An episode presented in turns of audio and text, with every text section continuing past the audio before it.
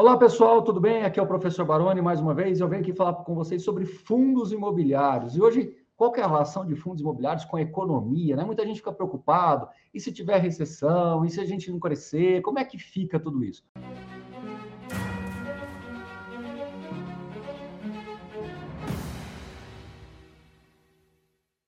Bom, o que eu quero trazer para vocês aqui é uma visão histórica aí do comportamento dos fundos imobiliários, do IFIX mais precisamente, em relação ao PIB, né, que é a capacidade de um país produzir riqueza.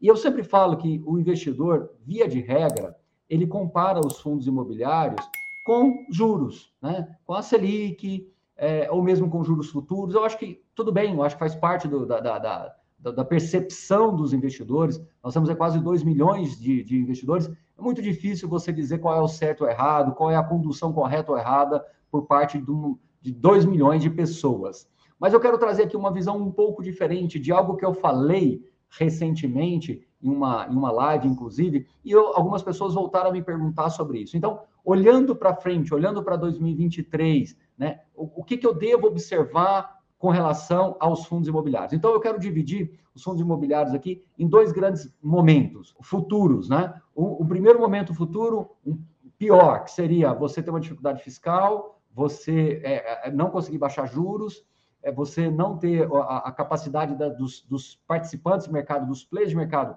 baixarem os juros futuros, é, os empresários, as pessoas que realmente desenvolvem o país, os trabalhadores, as pessoas que geram riqueza para o país, elas não conseguirem aumentar sua renda, não conseguirem gerar emprego, isso invariavelmente vai impactar o quê? Na economia. Ao impactar na economia, você vai ter um PIB mais magrinho e possivelmente uma recessão, e depois você entra num ciclo assim muito ruim do ponto de vista econômico. Já num outro cenário, você pode ter um, um, um, um, fiscal mais controlado, que automaticamente vai fazer com que você desenvolva políticas econômicas, macroeconômicas é, ajustadas, você vai ter as pessoas mais confiantes, os empresários mais confiantes, isso vai fazer com que as pessoas continuem contratando, expandindo as suas áreas, Uh, os juros, naturalmente, vão começar a cair, os juros futuros talvez até caia antes do, do, do, do juro Selic, e isso vai fazer o quê? Um impacto positivo na economia. Por que, que eu digo que são dois caminhos e a gente tem que sempre acompanhar e entender que uma economia forte faz com que fundos imobiliários também fiquem fortes?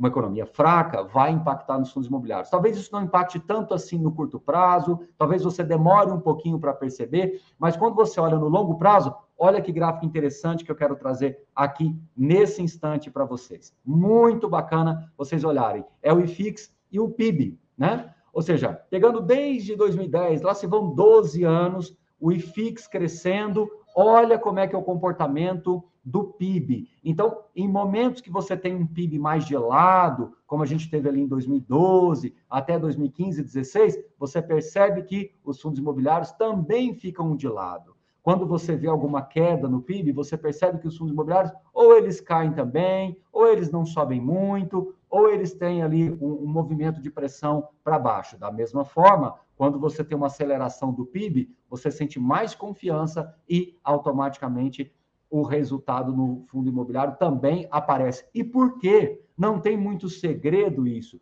Por que, que isso acontece? Mais riqueza, as empresas contratam mais, as, as empresas querem expandir as suas áreas, as pessoas vão mais aos shoppings, consomem mais, é, demandam mais consumo em supermercados, demandam mais acesso à, à economia, ou seja, os empresários se sentem mais confiantes em investir mais, em contratar mais, e essas pessoas, esses empresários precisam de espaço. E aí é onde entra o fundo imobiliário. O inverso é verdadeiro. Se você tem um, um enfraquecimento na economia, o PIB vai ficando para baixo, as empresas vão diminuindo seus investimentos, as empresas vão devolvendo áreas ou deixando de expandir.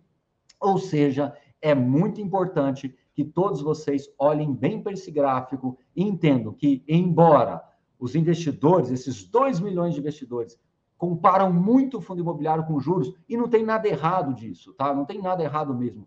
Compara com o spread de NTNB, faz uma comparação ali com os títulos negociados IPCA+, tudo bem, tá tudo certo, não tem problema nenhum você fazer isso. Mas nunca deixe de colocar no seu radar que o que de fato vai impactar a, a, a saúde dos fundos imobiliários é o PIB. Ou seja, o, pra, o país precisa continuar crescendo, nós precisamos entender que gerar riqueza é importante e os fundos imobiliários são e serão, na minha opinião, protagonistas nesse processo. A gente sabe que as empresas precisam desalavancar os seus balanços, precisam levar ativos para o mercado e os fundos imobiliários financiam esse processo de crescimento. Então, uma coisa está muito conectada na outra. Talvez pelo fato dos fundos imobiliários ainda não serem tão relevantes dentro da nossa economia, né? Afinal de contas, fundo imobiliário hoje é 180 bilhões de reais, 190 bilhões. No dia que nós somos trilhão de reais, eu tenho absoluta convicção de que a gente vai estar ainda mais correlacionado com a, a, a macroeconomia, com o PIB, com a geração de riqueza. Então, é muito importante que todos vocês é, entendam isso, tá? Não quero aqui dizer se teremos recessão em 2023, não quero aqui dizer se teremos crescimento em 2023, mas o que eu quero trazer aqui para vocês é um ângulo de que qual é a importância de vocês acompanharem ah, os resultados macroeconômicos frente ao impacto nos fundos imobiliários. Espero que vocês tenham gostado desse gráfico. Mais uma vez, lembro de acessar o material disponível aqui, aqui embaixo, que o pessoal da Sumo sempre deixa alguma coisinha para vocês baixarem. Quero lembrar também de vocês compartilharem com os amigos, dar aquele joinha e assinar o nosso canal, tá bom? Um forte abraço e até a próxima. Valeu!